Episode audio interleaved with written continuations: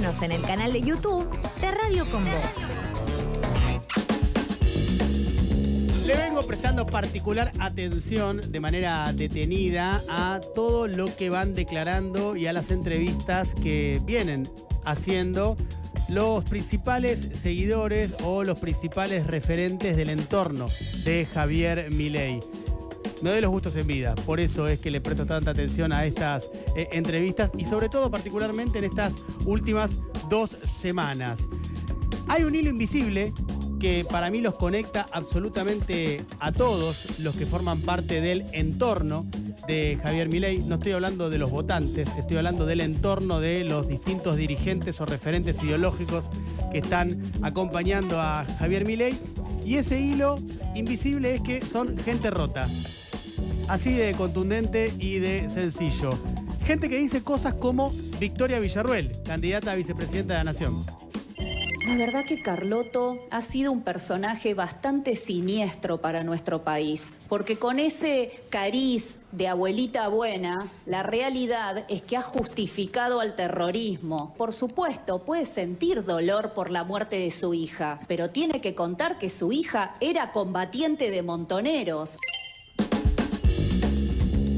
Escuchemos ahora a Alberto Venegas Lynch, eh, tipo no sé si lo vieron en el cierre de campaña de Javier Milei en el Movistar Arena, el que parecía tipo el conde de Drácula o Palpatine para los que vieron Star Wars. Bueno, que Milei lo define como el máximo prócer de la libertad me parece que tienen una incoherencia fenomenal, porque una cosa es matar a otra persona y, y, una distinta es hacer lo que uno le parece con el cuerpo de uno. No sé, y usted está en contra de cualquiera de las dos, para ponerlo en términos concretos tanto del aborto como de la venta de órganos. No, yo, no, no, no, yo estoy a favor eh, de, eh, de la venta de órganos a quienes quieran realizarlo por las razones expuestas por estos médicos, por el Premio Nobel de Economía Gary Becker y por lo que acabo de decir, y completamente en contra del homicidio en el seno materno.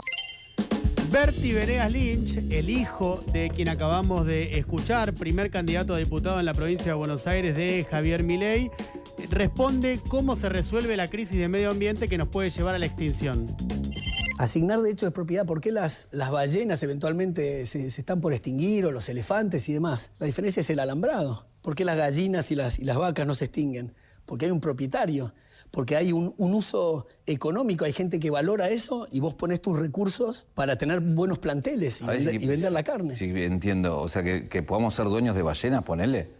Bueno, hay, hay trabajos sobre eso, sobre la privatización del mar, que te recomiendo, por ejemplo. Repasemos hasta ahora. Eh, para Victoria Villarruel, eh, Carloto es una persona siniestra. Para Alberto Venegas Lynch, el máximo prócer de la democracia, está bien vender órganos. Para Bertie Venegas Lynch, su hijo, eh, hay que privatizar el mar. Veamos qué piensa este mismo candidato a diputado acerca de la ESI, de la educación sexual integral. La solución es lo privado.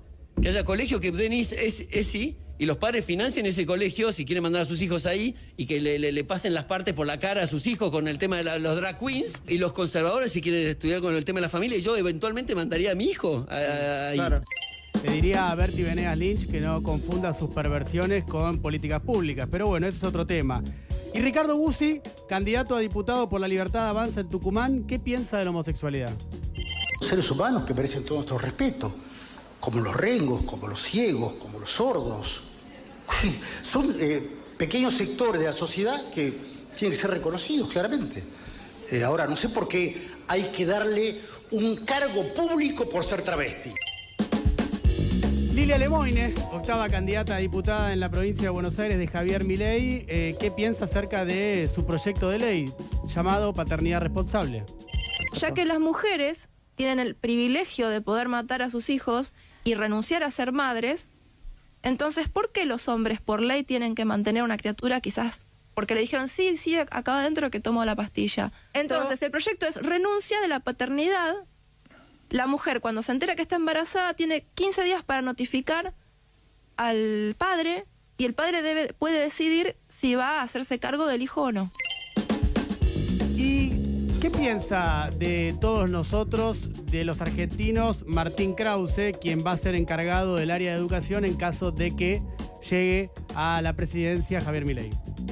Imagínense si la, Gestapo hubieran sido argentinos. ¿No hubiera sido mucho mejor? Porque en vez de, matar 6 millones de judíos, seguramente eran mucho menos. Porque hubiera habido coimo, hubiera habido eh, ineficiencias de, todo tipo, se hubieran quedado dormidos. Pero eran alemanes, ¿viste? Ese es el problema que hubo. Después de escucharlo de manera seguida y continua a Victoria Villarruel, a Alberto Venegas Lynch, a Berti Venegas Lynch, a Ricardo Buse, a Lilia Lemoine y a Martín Krause, bien cabe preguntarse por qué les molestan tanto a estas personas los derechos humanos, la lucha contra el cambio climático, la diversidad y el feminismo, entre todas tantas preguntas que hay para hacerse de lo que les molesta. Y hay otra pregunta que me parece válida también y es ¿qué se puede esperar de toda esta gente rota? Y la verdad que lo único que se puede esperar es un líder como Javier Milei, que como todo roto, solo sueña con una forma de vengarse del mundo, que es verlo arder. Ahora que estoy